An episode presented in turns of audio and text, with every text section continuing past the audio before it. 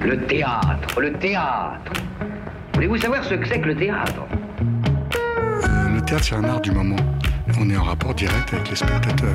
Pièce détachée, il faut que le théâtre présente une autre forme, une autre manière de vivre. Tous les lundis de 20h à 21h Finalement, le théâtre n'existe que par le regard du spectateur qui le fabrique. sur Radio Campus Paris. Le théâtre est pour tout le monde, pour vous comme pour les autres. Faut pas être exclusif.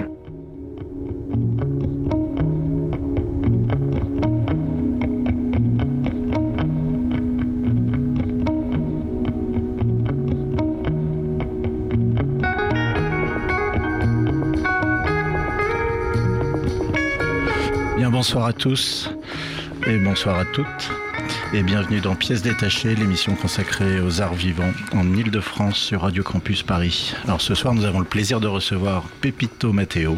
Bonsoir. Bonsoir. Pour parler de son spectacle La leçon de français joué en février au théâtre de Belleville.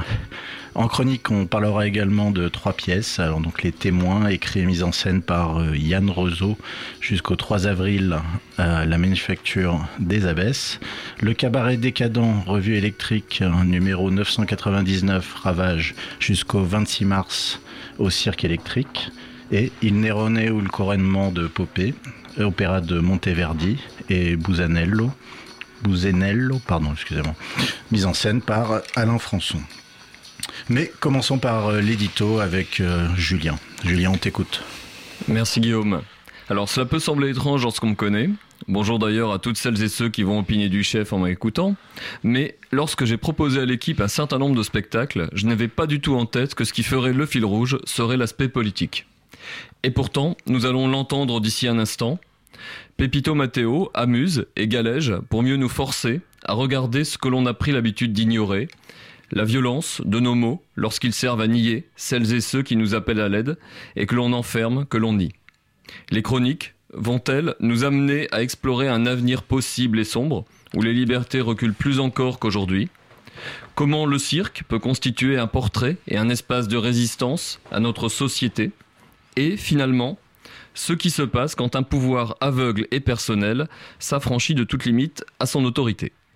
Et pour commencer, Alice va nous présenter, va introduire le spectacle que nous sommes allés voir, celui de Pepito Matteo, la leçon de français.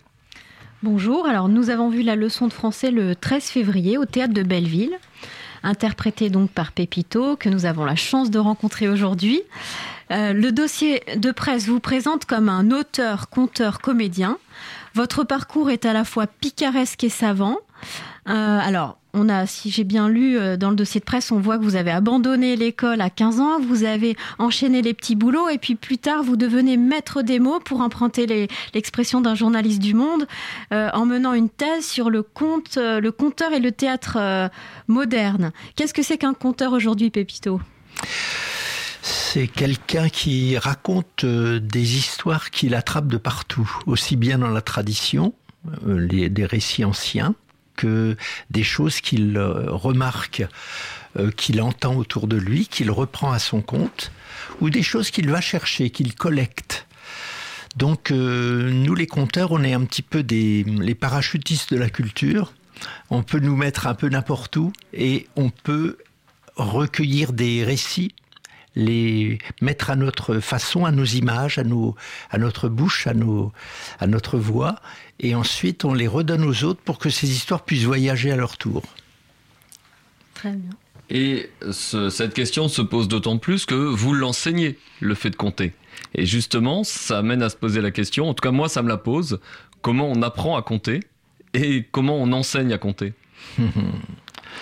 Alors, il faut d'abord avoir l'envie de le faire.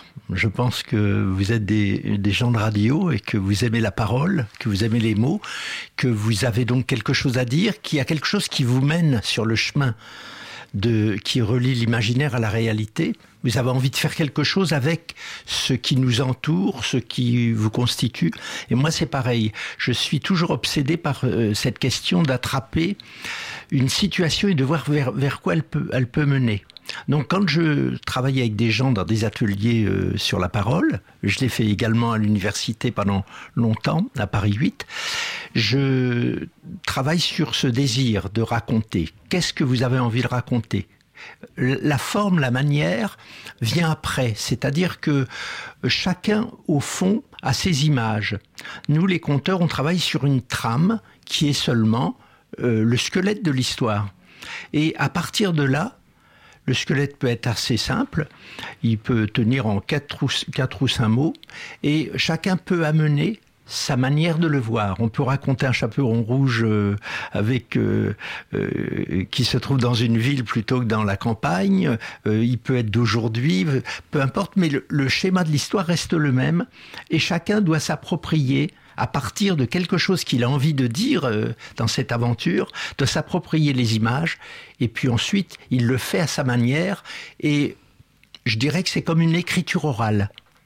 Donc il y a des exercices qui nous amènent à prendre la parole, à imaginer, à jouer avec les mots.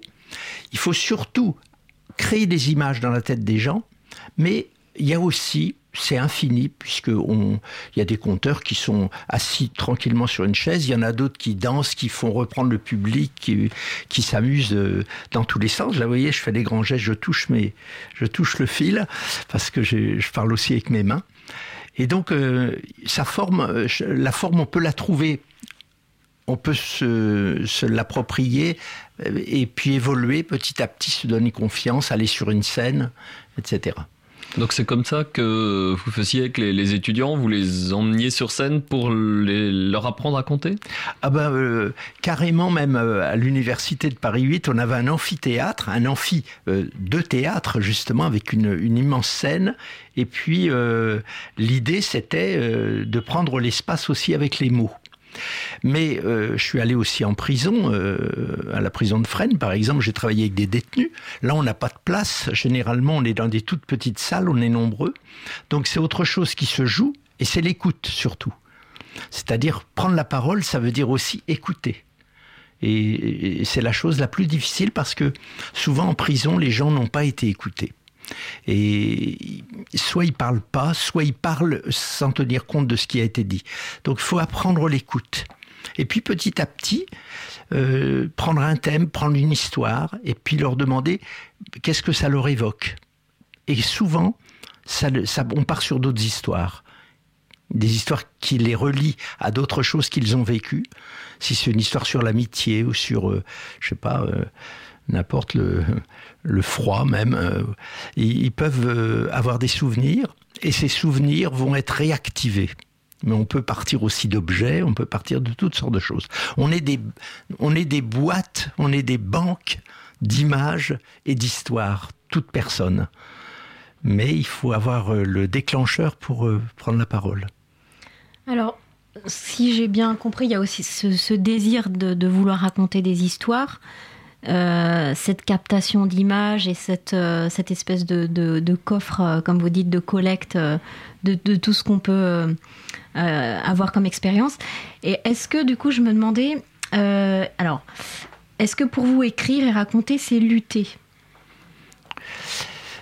Je ne serais pas aussi comment trancher que ça? Je, veux dire que hum, le fait de créer, c'est déjà une, manière d'affirmer quelque chose qui échappe à la réalité brute.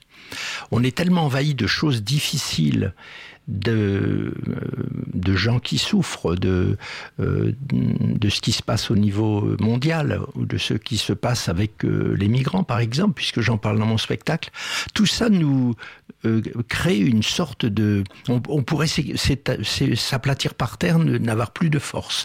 Et je pense que tout ce qui peut être dansé, chanté, créé à partir du réel, ça n'est pas pour le nier, c'est pour l'amener à un autre niveau qui est plus symbolique, qui est un niveau d'imaginaire qui ne nous fait pas oublier qu'on est des humains. Et donc, euh, je crois que les contes ont toujours parlé de, ça, de la souffrance des gens, des difficultés de vivre, des désirs pas assouvis, des, euh, des chemins difficiles et tout ça. Mais les épreuves, à travers l'art et notamment la parole, peuvent donner une dimension à la fois de complicité, parce qu'on est tous égaux dans l'imaginaire. Il n'y a plus de classe dans l'imaginaire, il n'y a plus enfant, euh, grand-père, on, est tous des êtres imaginants, et c'est surtout ça qu'il ne faut pas oublier.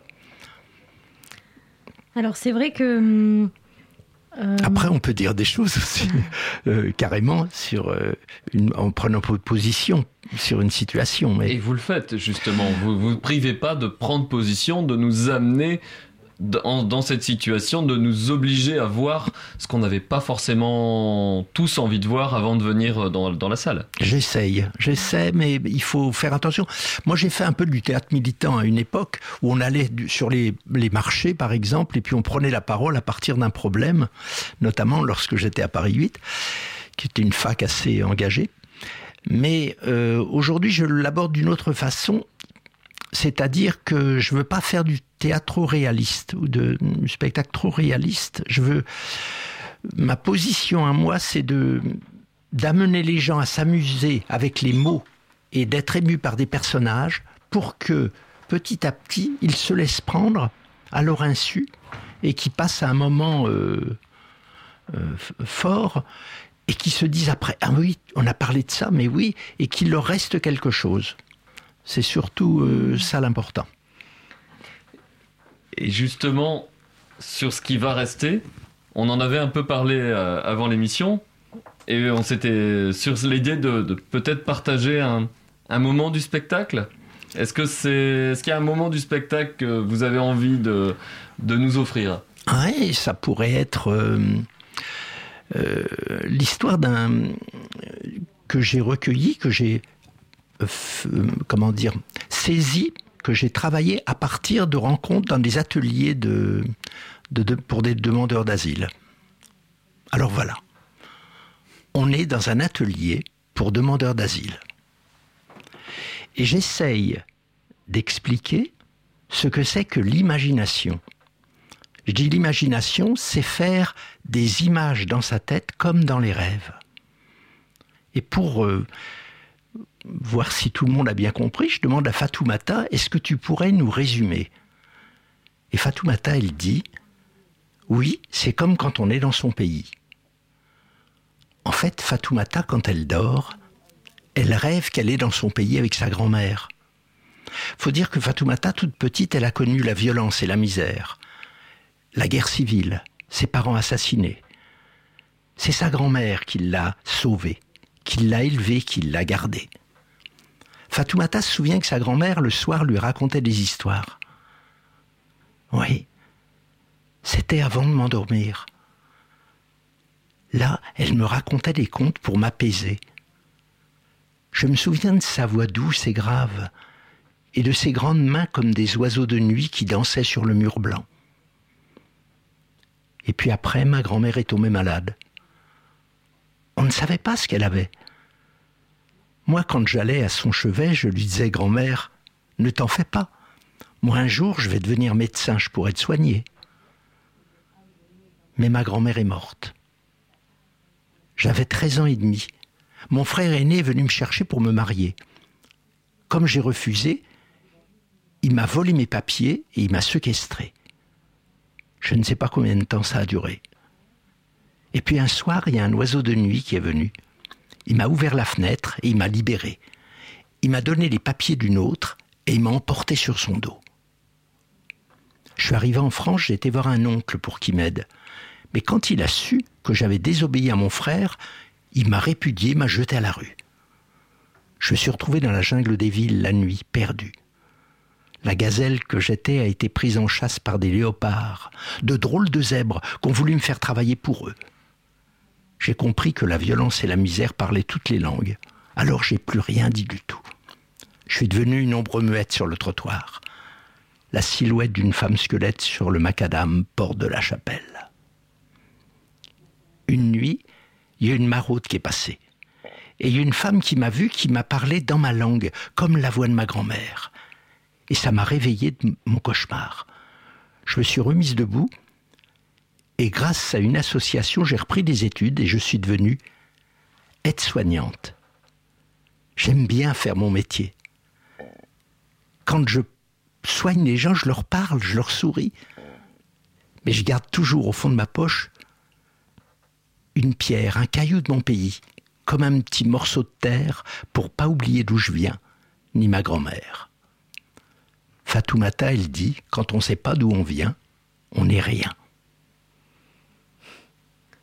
C'est un passage très, très touchant. Euh, euh, il y avait aussi un autre extrait que j'aimais beaucoup sur. Euh, souvent, vous parlez des puissants et puis de ceux qui n'ont rien, des migrants. Des, vous explorez des, des chemins sur cette voie. Et je voulais vous demander le spectacle témoigne d'une forte sensibilité. Comment, comment notre société traite les hommes et les femmes qui y trouvent refuge? Vous êtes-vous demandé durant l'écriture dans quelle mesure le spectacle euh, sert un idéal politique? Oui, parce que j'ai envie que les choses changent quand même. Euh, et donc euh, tout ce qui me titille, tout ce qui me semble injuste, j'ai envie de le mettre dans le spectacle. Alors après, il faut trouver la forme. Et il y a des choses que là, j'ai dit un extrait vraiment assez grave, mais généralement c'est beaucoup plus léger, plus rigolo. J'aime bien m'amuser et à l'intérieur de ça faire rebondir des idées ou des choses comme ça. Mais c'est vrai que j'ai envie de dénoncer. Là, j'ai envie d'écrire un nouveau spectacle et je suis en, je suis en train de noter toutes mes rages contre les, surtout l'injustice, la mauvaise foi et le manque de générosité. Je trouve que c'est des graves défauts. Après, euh, chacun a une manière de faire les choses. Euh, on ne peut pas hum, le vouloir pour les autres. Il faut déjà changer les choses pour soi-même. Mais c'est pas, c'est pas toujours facile. Et je, je le disais dans l'édito, vous nous emmenez là où on n'a pas envie d'être dans les endroits que souvent on n'a pas envie de voir, les centres de rétention administrative. Et c'est vrai que c'est aussi un des aspects euh, forts de ce spectacle, c'est de nous amener dans ces lieux. Est-ce que vous pouvez euh, nous raconter un peu ce qui vous y a amené et ce qui, euh, quelle humanité vous y avez découvert? Alors ça, il y a une passion. C'est un spectacle sur les malentendus quand même. c'est, moi, je suis jamais allé en lieu de rétention administrative. On m'en a parlé. Mmh. Euh, c'est une fiction. Tout part d'une fiction, mais le reste est vrai. Ah, j'avais compris que vous aviez fait euh, des interventions en centre de rétention. Non, non, non, j'ai fait beaucoup d'interventions en prison et euh, dans des ateliers de demandeurs d'asile pour des euh, des associations qui recueillent les migrants, etc. Dans des CADAS, ce qu'on appelle centres d'accueil pour demandeurs d'asile. Ça, j'en ai fait beaucoup et il m'arrive d'en faire encore. mais en lieu de rétention euh, administratif, c'est D'ailleurs, il faut séparer le centre euh, de rétention administrative qui, là, euh, dure très longtemps. Le lieu de rétention, c'est un lieu où on arrête les gens et pendant, ils ont 48 heures, il faut qu'on les dispatche quelque part. Et donc, j'ai imaginé, par une forme un peu loufoque, que je faisais du ski dans les Alpes et à un moment donné, je, pars en hors piste, je, je, me retrouve dans la dans le dans la neige la poudreuse et tout ça je me perds et je remonte jusqu'à une cime tant bien que mal enfin il m'arrive toute une aventure et je finis par euh, enfin euh, apercevoir des gens et je me dirige vers eux et ils me demandent ce que je viens faire en France. En fait, à force de tourner en rond, je suis surtout en Italie. Et à partir de ça commence une loufoquerie, mais qui, est, qui peut être dramatique dans une situation réelle, euh, un malentendu, c'est-à-dire que je suis espagnol d'origine, alors euh, on comprend pas pourquoi euh, ce que je fais là, pourquoi je veux passer la frontière, et plus on, on essaye de s'expliquer, on s'aperçoit qu'on ne parle pas la même langue, et avec l'administration, notamment des lieux de rétention et tout ça, c'est pas évident et, je pense qu'on est vite euh, mis dans une boîte et on peut pas trop se défendre.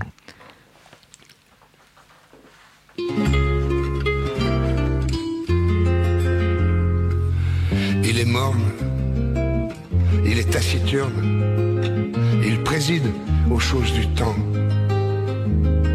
Il porte un joli nom, Saturne, mais c'est un dieu fort inquiétant porte un joli nom, Saturne, mais c'est un dieu fort inquiétant. En allant son chemin morose, pour se désennuyer un peu, il joue à bousculer les roses. Le temps tue le temps comme il peut. Bousculer les roses temps tue le temps comme il peut. Cette saison, c'est toi, ma belle, qui a fait les frais de son jeu. Toi qui as payé la gabelle, un grain de sel dans tes cheveux. Toi qui as payé la gabelle, un grain de sel dans tes cheveux. C'est pas vilain les fleurs d'automne, et tous les poètes l'ont dit. Je te regarde et je te donne mon billet qu'ils n'ont pas menti. Je te regarde et je te donne mon billet qu'ils n'ont pas menti. Viens ma favorite, descendons ensemble au jardin. Viens effeuiller la marguerite de l'été de la Saint-Martin. Viens effeuiller la marguerite de l'été de la Saint-Martin. Je sais par cœur toutes tes grâces, et pour me les faire oublier, il faudra que Saturne en fasse des tours dans l'ange de sablier. Et la petite pisseuse d'en face peut bien aller se rhabiller. Donc la première chanson, Saturne, donc vous avez reconnu euh, non pas Georges Brassens, mais euh, Philippe Léotard qui interprète Georges Brassens. Donc c'est un choix de notre invité, Pépito Matteo, et on continue avec euh, nos deux intervieweurs de choc. Alors justement, Pépito, pourquoi ce morceau? Pardon. Justement, Pépito, je- si je parle pas dans le micro, ça va pas aller du tout. Donc je disais, pourquoi ce morceau? Eh bien, tout simplement parce que je, l'aime beaucoup, mais je joue un spectacle le 17 euh, mars. euh, qui s'appelle Saturne, nos histoires aléatoires. C'est un autre spectacle que je joue avec une violoncelliste chanteuse, qui d'ailleurs chante cette chanson et beaucoup d'autres choses, où des personnages prennent des trajets qui sont pas les bons. Il y a des malentendus dans les circuits. euh, Donc encore une histoire de malentendu. oui, mais là, c'est pas sur la parole, c'est les situations. C'est un homme qui arrive à une gare, par exemple, il pense que personne l'attend et il y a quelqu'un qui a une pancarte avec son nom. Mais en fait, c'est pas, c'est son nom, mais c'est pas lui qu'on attend. Et il part dans le, dans la vie d'un autre, et l'autre qui arrive est paumé et part dans une autre vie. Enfin, il y a plein de croisements comme ça. Et donc, je vais le jouer euh, euh, dans les foyers de Seine-et-Marne. C'est des contes en maison, le 17 mars. Et donc, euh, j'aime bien ce morceau-là. Et dans ce, spectacle, tout se résume aux mots de la chanson. Donc, à la fin, on s'aperçoit que tout est ramassé dans les, dans les mots de la chanson. Les des contes en maison, y il y a- on pouvez nous présenter un peu ce que c'est? Eh bien, c'est des gens qui, là, c'est un festival organisé par les foyers ruraux de seine et ils, euh, au lieu que ce soit dans des, des salles de spectacle, ce sont des gens dans les maisons qui décident de faire un spectacle chez eux. Donc, ils invitent des voisins, mais il y a aussi des gens euh, qui s'inscrivent, des, des vrais spectateurs qui arrivent et qui vont être euh, dans cette soirée à écouter un artiste, mais dans une maison. Généralement, c'est quand même des maisons assez grandes. Et ensuite, euh, ben, on boit ensemble, on, discute, on, termine la soirée ensemble. C'est un concept euh, vraiment chaleureux, quoi, convivial. Alors c'est vrai que là on parle de votre prochaine création, mais j'aimerais revenir quand même au, sujet de, ce qui nous a retenu avec euh, Julien, c'est-à-dire la leçon de français. Au début, j'ai trouvé que ce titre, en tant qu'ancienne cancre, ça m'a paru un peu aride, la leçon de français. Je, m'attendais à quelque chose de plus, euh, une approche plus aride de la langue. Et en fait, je me demandais pourquoi ce titre pour un braconnier de la parole qui nous amène justement à la dérive, au malentendu et, Et, Et, un euh, ancien élève. oui. Est-ce que c'est pas un malentendu de plus, cette oui, leçon de c'était un peu une provocation. Ouais, de dire la leçon de français, ça fait un peu effectivement officiel et ça fait. euh, voilà. Mais en fait, moi, je, je, j'étais un mauvais élève, mais j'avais j'avais toujours euh, envie de participer, mais d'une mauvaise façon, d'une certaine manière. Et surtout, j'avais toujours envie de regarder par la fenêtre et de voir quelles histoires euh, arrivaient de l'extérieur aussi. J'ai toujours aimé les mots et les malentendus. C'est-à-dire, euh, mon père était espagnol, et euh, chez nous, par exemple, c'était les bâches qui donnaient du lait. Parce qu'ils prononçaient mal les V, les B. On mangeait du veuf à la maison. Donc ça faisait pas mal de, de choses. Et euh, les femmes de ma famille, du côté champenois, parce que ma mère est champenoise, euh, utilisaient plein d'expressions, des, expressions toutes faites, à, brûle pour point comme ça, à, l'emporte-pièce. On demandait à ma grand-mère pourquoi t'as as les cheveux blancs? Elle disait oui, mais il y a de la neige sur le toit, mais il y a du feu dans l'âtre.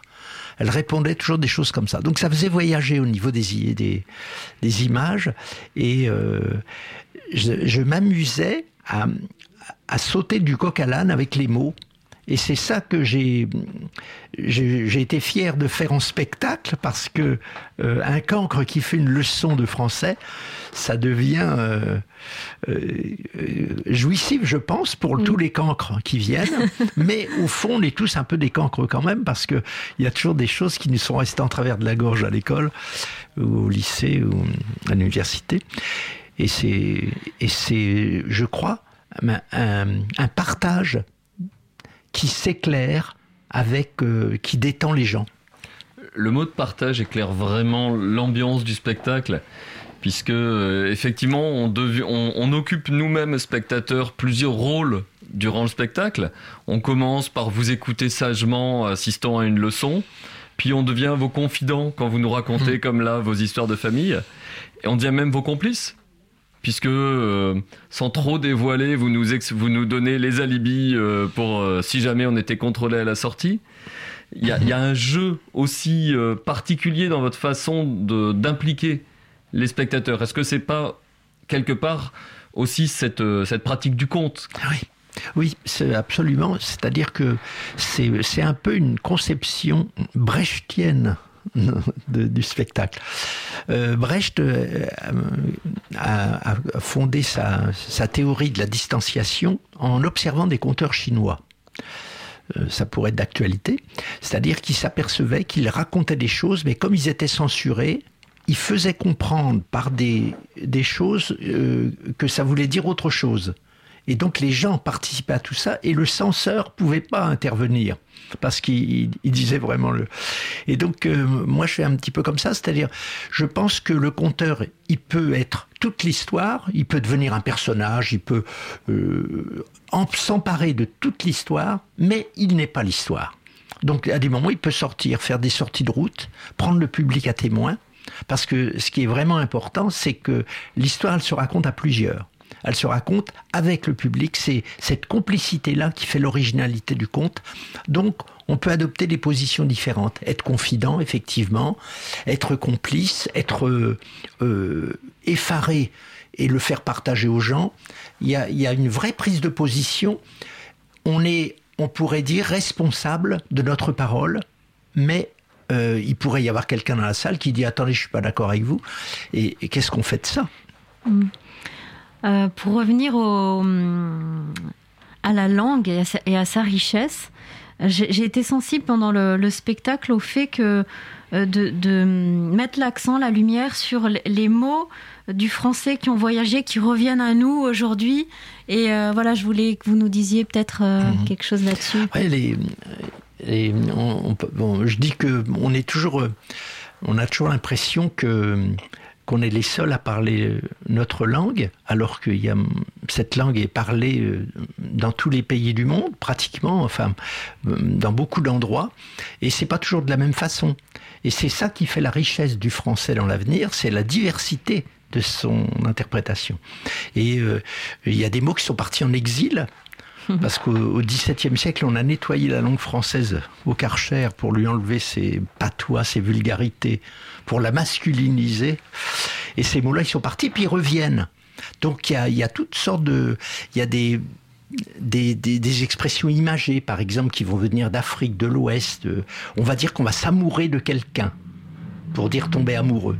Ou tomber en amour au Québec. Être bleu en Belgique. Daubé à Kinshasa Au Mali, on dit il a aimanté la fille du voisin, il l'a enceinté. C'est plus direct. En Haïti, on dit euh, il faut arrêter de bêtiser, ni insolenter ses parents, sinon ça risque de réciproquer dans le voisinage. Ça, c'est au Burundi ou au Rwanda. Ou de mot à moter sur Radio Cocotier, à Tahiti. Et je crois que je vais être obligé de vous marcher sur la langue pour reprendre Bien. un de vos mots. Oui, ça veut dire Par couper contre, la je- parole. j'ai oublié d'où ça venait. Ça vient de Côte d'Ivoire. Côte d'Ivoire. Puisqu'on arrive à la fin de l'émission. Ça va être est la temps- séparante. Voilà. Comme et on il dit va au être- Cameroun. Et il va être temps pour moi d'annoncer vos prochaines dates. Merci. Alors, euh, mince, j'avais.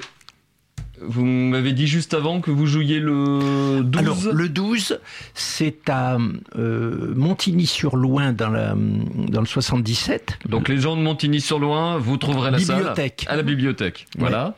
Le 13, au théâtre du Grenier de Bougival. Oui. Le 18 mars, à l'auberge de jeunesse Yves Robert dans le 18e avec le réseau des bibliothèques De la ville de Paris. de la ville de Paris. Et on peut, euh, pour ceux qui n'auraient pas le temps de vous écouter en mars, vous avez d'ores et déjà une date en avril au théâtre. euh, J'ai oublié. le- D'Ivry-sur-Seine. Euh, Ivry-sur-Seine. Antoine Vitesse. Au théâtre Antoine Vitesse d'Ivry-sur-Seine. Ouais. Et le 19 mars, je fais une rencontre autour Ah de la parole et des traductions, etc., à la médiathèque de Châtenay-Malabry. Eh bien, On a tout dit. On a tout dit. Pepito Matteo, merci. Merci, Merci beaucoup. beaucoup.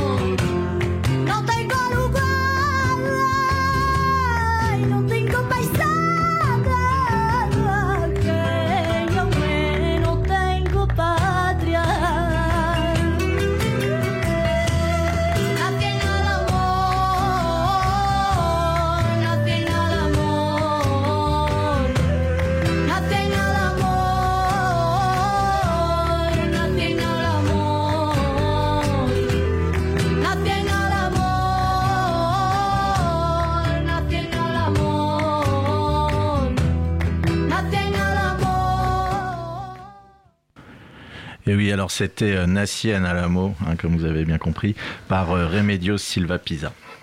Bon, alors maintenant, c'est le moment des chroniques, hein, c'est le moment que vous attendez tous. Ce soir, on va vous parler de trois pièces. Donc, Les Témoins, écrits et mis en scène par euh, Yann Rezeau jusqu'au 3 avril à la Manufacture des Abbesses.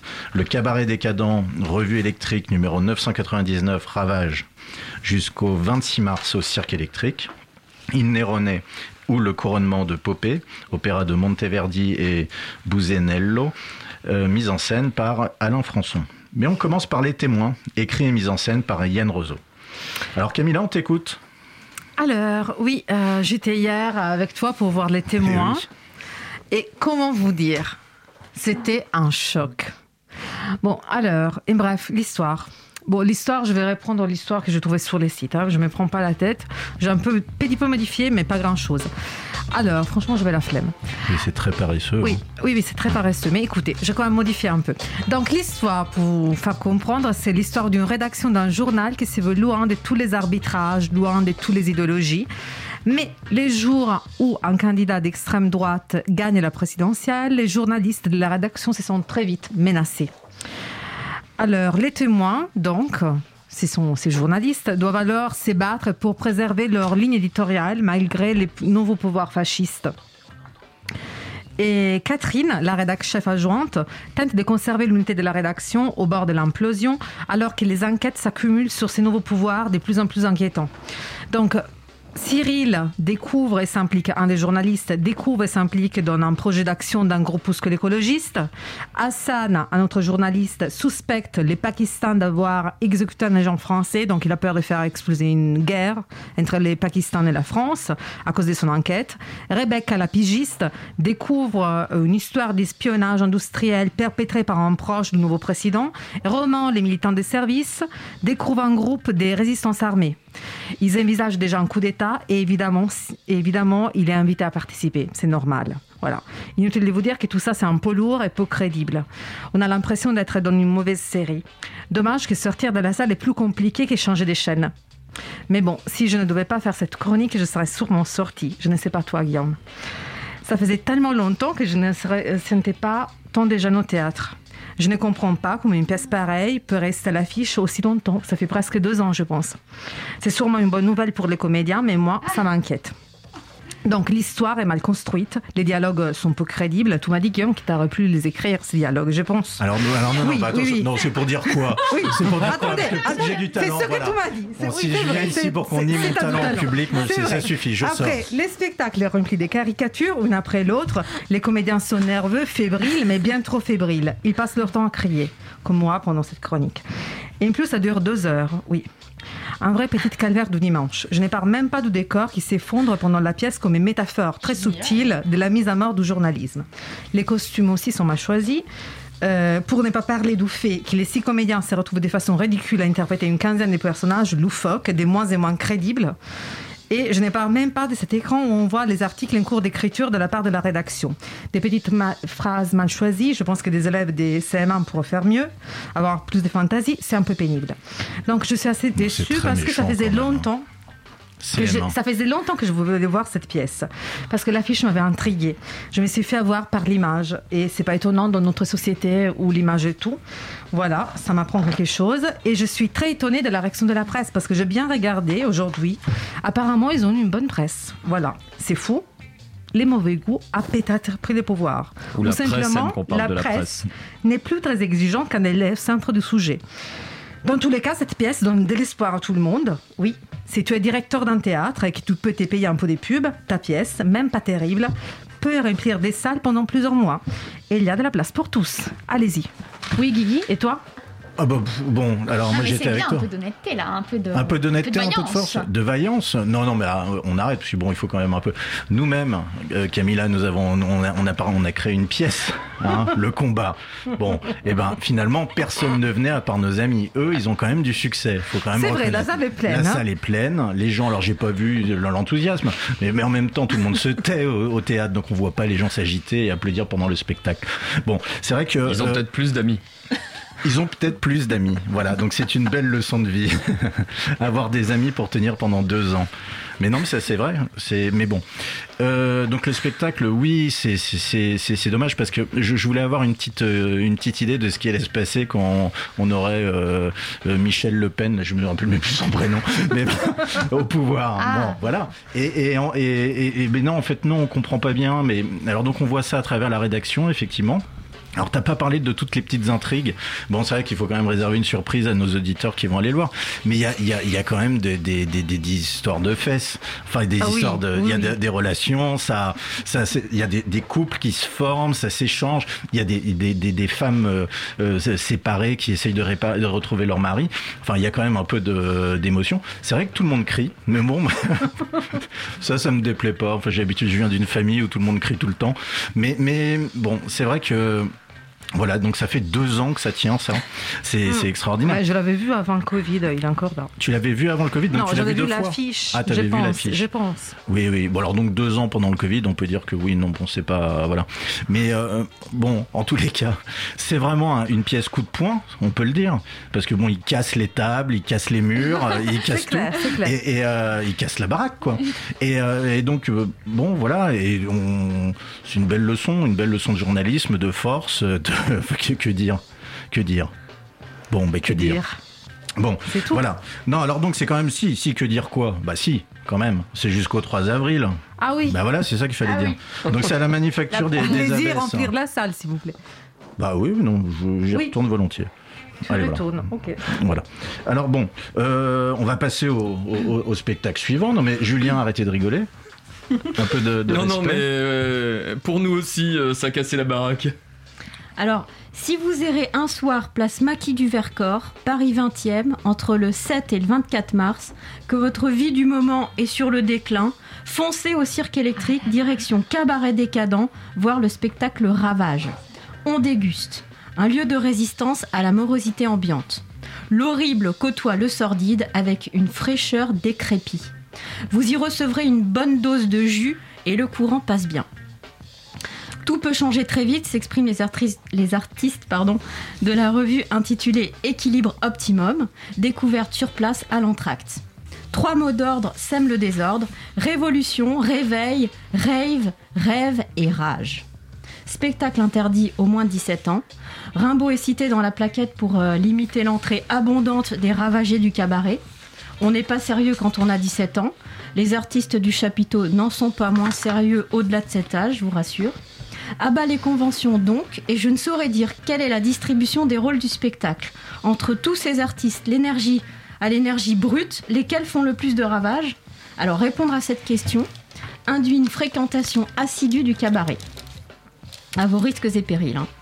Qui sont ces artistes au nom de scènes énigmatiques? Alors il y a Rocket Tapman, Kiki Waf Waf, Madame Sam, Monsieur Poudre et bien d'autres en coulisses. Zone von der Blast se teste avec un clou dans le nez. Mangeuse de sabre, souffleuse de feu, sa danse salace et sensuelle dérègle nos sens sans dessus ni dessous. Dans une ambiance dénudée, vous l'aurez compris, on y souffle des vérités en salade, on y chante des chants pacifistes concoctés la nuit par un présentateur à la fois charmeur et peu complaisant, on danse au plafond depuis des lustres, on se dandine les seins à l'air, l'air con et joyeux à la fois, on ne badine pas avec l'humour, quitte à y laisser la peau de son costard cravate qui éclate à grands cris faisant place à un corps nu ravageur. Et quel corps? Tous se travestissent en costume, punk, gothique, fantastique, rock classique. Progressivement, mon taux de rêve, rave, rage accomplit sa révolution pour retrouver sa partie lumineuse, avec en prime une consommation massive de délicieuses frites faites au bar, sous la piste des musiciens. Julien, originaire du Nord, très exigeant dans le choix des bières, se peint et son rire retrouve son ton tonitruant. Non, je ne rêve pas. Les tétons de Zora von der Blast, ampoule allumée, sont de la même matière que l'ancienne lumineuse du spectacle, donc au titre de Ravage. L'orchestre surplombe la scène avec un piano aérien en suspens. La musique est tout aussi électrique, guitare, batterie, piano, cocktail Ravage. À certains moments, la scène mise à nu est aussi belle à regarder. Son centre, un petit cercle d'où rayonne de douces folies. Entre-temps, Molière, prénommé Momo, apparaît derrière un tableau d'époque. Est-ce réellement un extrait du Misanthrope et de Don Juan comme le laisse entendre une blague euh, d'une euh, d'une comédie d'aujourd'hui, seule une lecture régressive aux sources du théâtre confortera notre intuition. Mais enfin, Molière apprend à parler dans le micro s'il te plaît, car à notre époque, euh, bah, les boulettes s'amplifient, surtout lorsqu'elles sont illicites. Il vante effectivement les mérites du tabac et laisse place au numéro suivant, faisant également un tabac. Les numéros s'enchaînent. Alors, il y a la vie d'une sirène qui ne tient plus qu'à un fil par sa chevelure, étonnant. Une funambule tente sa traversée malgré les pots de banane lancés par ses complices. Et quelle cruauté aussi de voir le numéro d'une colombe dans sa barquette de cellophane, puisque les animaux sont maintenant au chômage et n'ont plus de place au cirque. Une atteinte au règne décadent de l'hypocrisie ambiante. En bref, un spectacle à consommer avec modération, sauf si l'on s'adonne à la joie de vivre, la vraie, non pas celle qui serait sous cellophane. Un spectacle que je préconise de santé publique. Alors, si vous aviez aimé la, le- la petite bête du bruit des loups qu'on voyait Ah, se mais promener, oui, oui, oui. c'est vrai. qui était, ma- qui, était euh, Le qui, petit qui renard, là. occupait Le renard. toute la scène, le, euh, le renard ou une loutre, enfin un goinfuré, peu importe, je suis pas spécialiste en bébête, mais le fait est que là, elle est passée à l'âge adulte, elle est martyrisée en même c'est temps atroce. que, que, la, que, la, que la colombe sous cellophane. On rit, on rit vraiment du début à la fin. Alors, moi, je dois avouer que c'était mon premier cabaret, ma première revue, et franchement, c'était formidable. Déjà, d'entrée de jeu, l'orchestre est habillé façon orange mécanique. Ça annonce la couleur. Euh, L'ambiance, moi, ça, ça m'évoque euh, Berlin, Alexanderplatz. C'est voilà, c'est c'est ce côté décadent de- du Berlin des années 30. On est dans, dans le cirque spectacle tel qu'on on l'imagine vraiment à l'ancienne où tout est permis. Les citations de, enfin les extraits de Molière sont, sont justes, à la fois pour Don Juan et pour. euh, Ah oui, tu le confirmes. ouais, c'est c'est- c'est les vrais extraits. Il y avait Don Juan et puis il y avait. Euh, Bon, ça, tant pis, si ça nous revient. Julien, tu connais par cœur euh, Molière Ouais, ou-. Non, mais en l'occurrence, euh, cette scène, je la reconnaissais. tu Ah oui, il y avait un autre moment, du- il y avait un autre moment du misanthrope. Voilà. Ah oui, c'est vrai. Voilà. Que j'avais vu récemment, donc c'est pour ça que j'avais pu. euh, Non, mais pas de problème. Et, là- et non, non, mais franchement, donc oui, la fri- les frites sont bonnes, la bière est bonne. donc c'est déjà une. Alors si le reste n'était pas à la hauteur, ça valait déjà le coup d'y aller, mais le reste est plus qu'à la hauteur. Effectivement, vous pouvez voir sur la page Facebook un, un extrait du spectacle euh, de la danse euh, pendue au lustre. Ah ouais. Et c'est oui, c'est c'est juste euh, un, moment euh, fou. Alors j'ai dit il y a quelques jours, je discutais avec des gens de l'équipe de euh, que quel spectacle pouvaient aller voir les provinciaux qu'on amenait à Paris. Donc si votre cousin ou votre oncle de Thiérache vient à Paris, vous l'emmenez au cabaret décadent. Vous lui faites payer le repas, vous en profitez, vous vous amusez. Et on est vraiment là sur un, un grand délire qui, qui rafraîchit de façon formidablement. De façon formidable, pardon. Ah oui, c'est vraiment. ri, ouais. c'est vrai. Ah oui, j'ai ri et j'étais pas le seul. Parce que d'habitude, c'est vrai que tu es tout seul. Avec ton grand rire. Ça, on va aller voir Voilà. après les bières. Là, c'est souvent, euh, on entend, on entend que toi. hein. Voilà. Mais, le, mais le, le cirque électrique, c'est quand même extraordinaire. Ah, Au-dessus c'est du- extraordinaire. Au-dessus du périph'. Oui. C'est absurde. hein. Et en plus, il y a cette salle de, de- de musique, de concert qui est de l'autre côté. Donc il y a le chapiteau et de l'autre côté, la Oui, salle il y de concert. tigre, des- des- euh, C'est Ah, voilà, vrai, qu'arriver à cet endroit qui semble euh, une espèce de bout du monde, de, de fin de, Ah bah, c'est mérité, de hein. fin de territoire, et on rentre là-dedans. Bon, tout de suite, euh, avant même le chapiteau, on a les, les baby-foot qui, qui annoncent la couleur. Et effectivement, on passe une très très bonne soirée. On a envie que le spectacle se prolonge, que les bières coulent encore. Euh, oui, oui, il faut. Alors on vous a chassé, il paraît. mais Enfin, ils m'ont dit au cirque électrique, ils vous ont chassé. librement. Oui, je faisais trop de bruit. C'est lamentable, Julien. C'est vraiment lamentable. Bon, vous avez tout dit? Oui, je pense. Allez-y. Bah allons-y, oui. Donc on y va avec euh, Hélène. Ah oui. Hélène, qu'est-ce que tu as été voir? Alors nous, on va être très très loin des bières. hein. Donc bah, du coup, euh, bah, bah oui. hein. Voilà, donc tous vient à point qui sait attendre. Moi, je vais être plutôt dans la leçon d'abnégation, les amis. hein. Donc, c'est bien de cela dont il est question dans mon expérience de cette traversée d'Il Nerone. Je parle de traversée et pense bien à une espèce de traversée du désert, bien aride, où chaque oasis est attendue et espérée dans une tension qui maintient en vie. Dans le désert, hein, faut pas exagérer. Dans mon cas, juste à maintenir mon attention. Donc je dois confesser hein, cependant que l'équipage est bien sommaire. Mise en scène d'Alain Françon, des plus épurés. À vrai dire, sur le plateau, euh, c'est tout aussi désertique. Hein. Voyez plutôt 2h45 de représentation et on a en tout et pour tout une méridienne, un livre, un buste, tu me dis si je me trompe Alice, une toile peinte et une ou deux choses en plus. Bref. Mais attention, hein, apparemment, on est carrément dans la pure tradition de ce qu'est Il Nerone au moment de sa création, en 1647.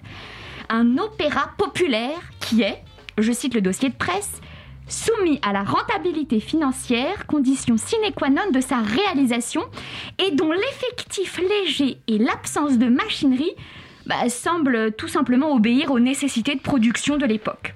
Ah bah sur ce coup-là, on est raccord. hein.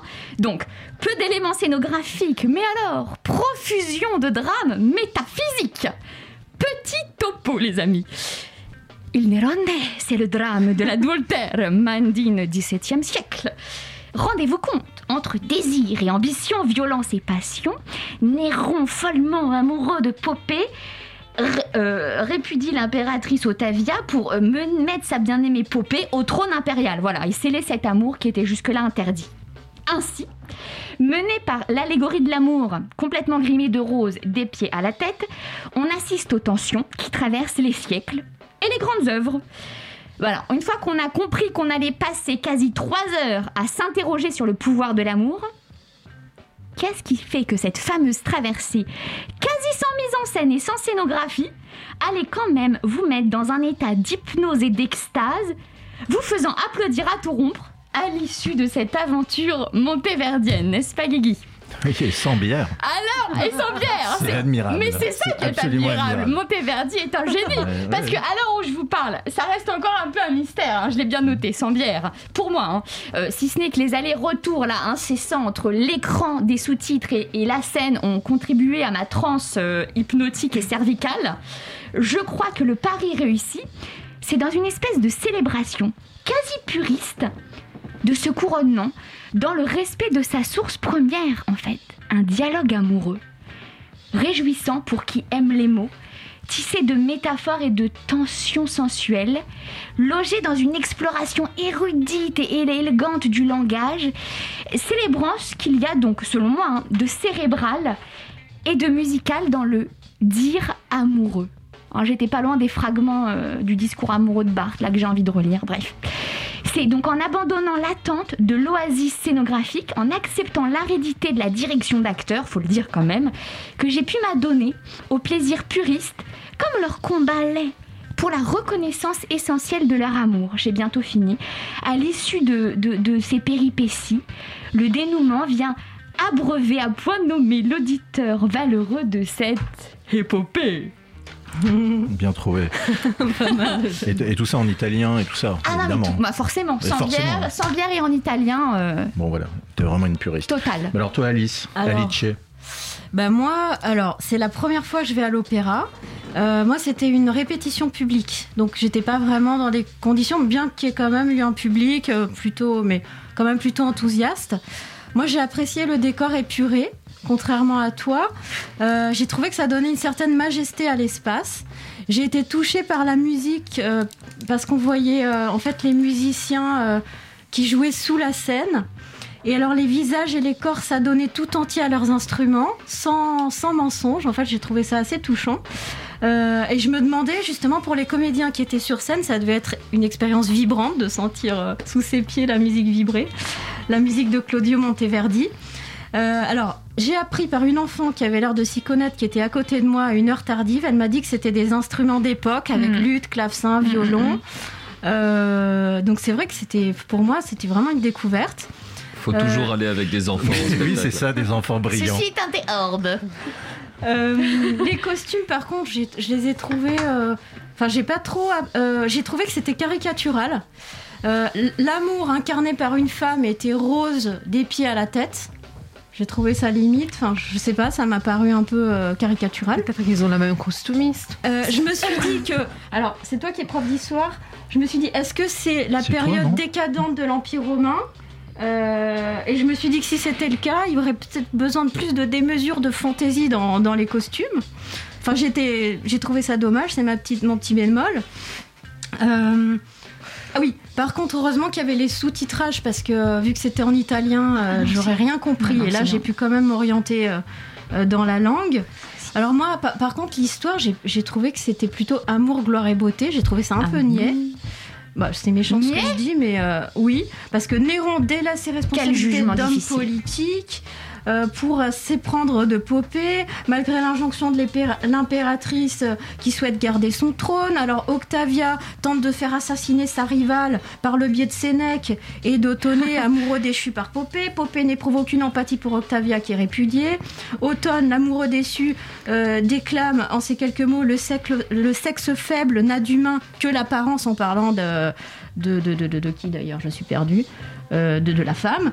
Octavia, déçue par Néron, déclame la triste condition de femme à enfanter les hommes qui seront les monstres menant les femmes à leur perte. Heureusement que c'est la journée de l'égalité des droits de la femme demain euh, et que le féminisme est passé par là parce qu'honnêtement, euh, le concept de sororité, c'était pas encore ça. hein. Enfin bref, donc, que dire Euh, bah, euh, voilà, à part, à part ça, euh, j'ai trouvé que le théâtre était magnifique. Euh, Oui, le lieu sûr. du théâtre. Rien que le lieu, j'ai- fait un voyage dans l'histoire en regardant les anges au plafond, les petits nuages. Je me suis retrouvée transportée dans un, dans, dans- dans- dans un monde parallèle. Et j'ai voilà, j'ai apprécié. Et, et j'ai appris que Louis Jouvet avait dirigé ce théâtre. Je sais pas, ça m'a touchée. Je... Sans connaître bien cet homme. voilà. Mais non, mais c'était où et jusqu'à quand Au alors théâtre de l'Athénée, il me semble Voilà. jusqu'au 12 avril. hein. Oui. 12 avril. Voilà, voilà. Jusqu'au 12 avril. Et c'est à côté de l'Opéra de Paris, l'Opéra Garnier. D'accord. Voilà. Bon, personnellement, j'aime beaucoup moi Amour, gloire et beauté. Hein, Voilà. Donc je vais peut-être y aller, hein, jeter un coup d'œil, mais je voulais, je voulais vachement y aller, mais bon, c'est comme ça. Euh, alors bon, bah voilà, on a parlé de ça, hein, c'était euh, le Il Nerone, et euh, on a parlé également euh, bah, des témoins avec euh, Camilla et, et Guigui. hein, donc c'est écrit et mis en scène par euh, Yann Rezeau. C'est jusqu'au 3 avril à la Manufacture des Abbesses. Et on aura parlé également du Cabaret Décadent, revue électrique numéro 999, Ravage, jusqu'au 26 mars au Cirque électrique. Bon, en invité, nous avons reçu Pepito euh, Matteo, qui, qui est là, qui va venir lui. avec nous. Merci à lui euh, pour parler de son spectacle La leçon de français, joué en février. En février, bon, euh, au théâtre de Belleville et qui sera joué euh, le dimanche 13 mars au théâtre du Grenier de Bougival. Le vendredi 18 mars à l'auberge de jeunesse Yves Robert dans le 18e à Paris et euh, le vendredi 15 à Ivry-sur-Seine. Alors donc bon bah cette émission se termine. hein, merci beaucoup. Alors donc à notre notre artiste Julien Hant qui a tout organisé ce soir, hein, tout manigancé. Elle a été présentée par euh, Guigui avec la complicité d'Hélène Belvert, euh, d'Alice Valla, Vallat, euh, de Camilla Pizzichillo et réalisée par Léa et Charlotte Mention. Donc voilà, à lundi euh, 21 mars à 20h sur Radio Campus. Bonne soirée à toutes et à tous. Bisous. Ciao. Ciao. Bisous. And the feeling that you feel that my love is not sincere. I will never betray my heart. I will never betray my heart. I will never betray my heart. Yeah.